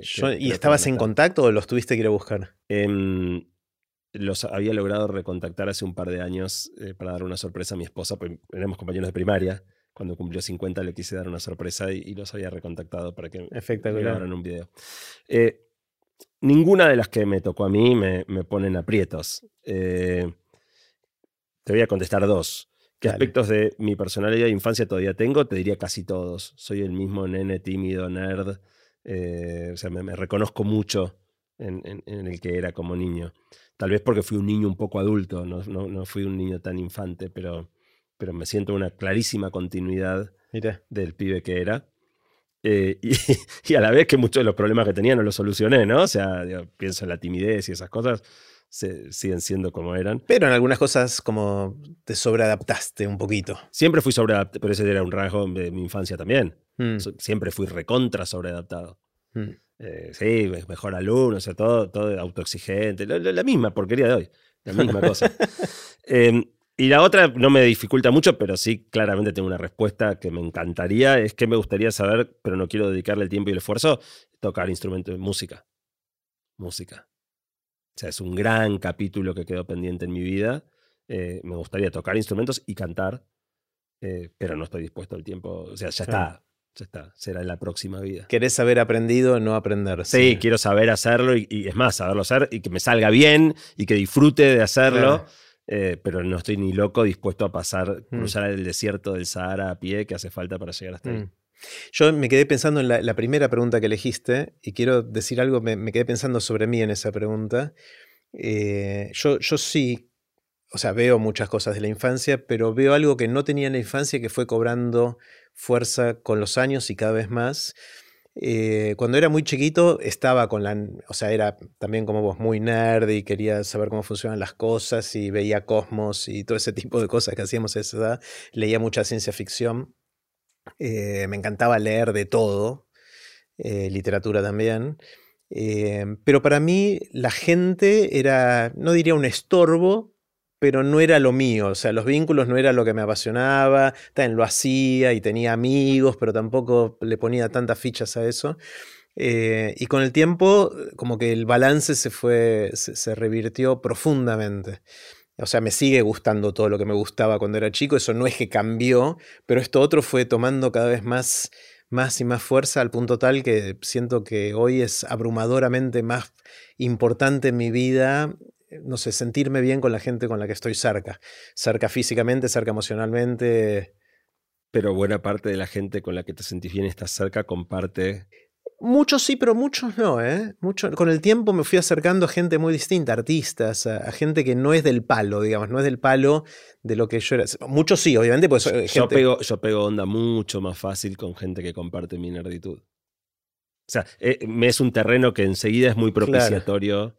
Sí, yo, sobre todo, por ejemplo, acá en Aprender de Grandes, me encanta conversar con escritores. Hay gente que le dedicó su vida a algo totalmente distinto a la que yo le dediqué. ¿Es verdad?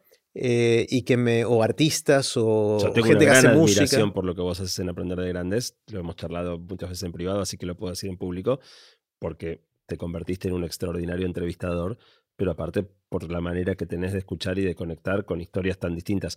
Si vos me traes a mí, a, Eliezer Yudkowsky, no sé, gran experto en inteligencia artificial, yo me muero de ganas de entrevistar. Si me traes un escritor, no sabría mucho qué decirle. Claro. A mí, me, fascinan los dos. Entonces creo que con el tiempo sigo teniendo un sesgo hacia esa gente, porque es la gente con la que estudié, amigos de adolescencia, todo eso. Pero los, los amigos más nuevos, quizás vos sos la excepción así de los últimos 15 años, hay muchos que son de otros palos.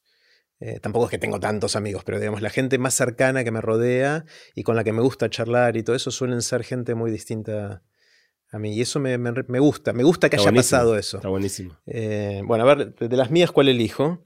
Eh, ¿Qué docentes u otras personas es la que vos ya contestaste de tu lado? Puedo, podría contestar esa. ¿Qué harías si no tuvieras que trabajar para ganar dinero? ¿Y con quiénes te sentís bien estando en silencio? Hmm. Em, vamos con los docentes. Es interesante, una, persona que me influyó muchísimo, a quien no llegué a conocer en persona, es Richard Feynman, Feynman en inglés, eh, que es un físico, premio Nobel, eh, que falleció a fines de los 80 em, y que yo admiré muchísimo y leí muchísimo y ahora estoy releyendo cosas que leí a los 18 años de él cosas de texto o cosas de su vida. Me encantaba aparte como personaje.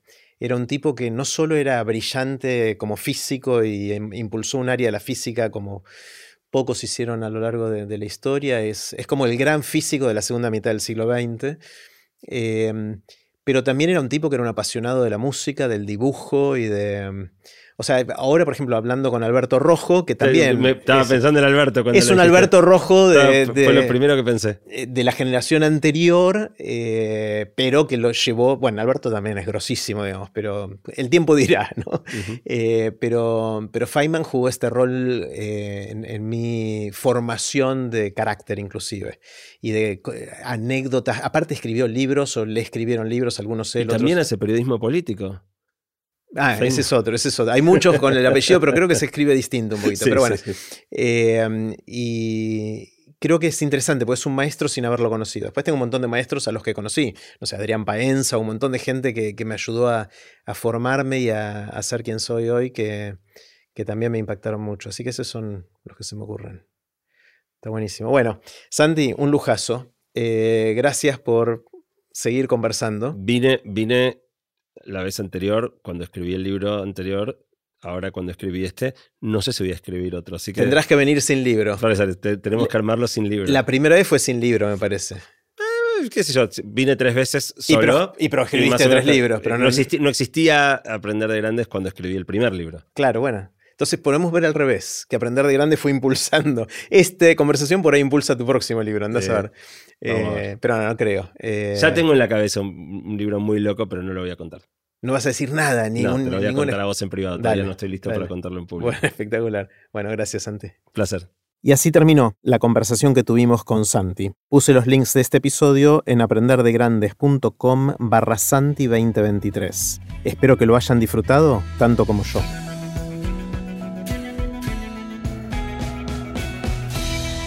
Recuerden que pueden suscribirse para no perderse ningún episodio de Aprender de Grandes en aprenderdegrandes.com. Los espero en el próximo episodio de Aprender de Grandes cuando vuelva a conversar con gente que admiro para seguir aprendiendo durante toda la vida.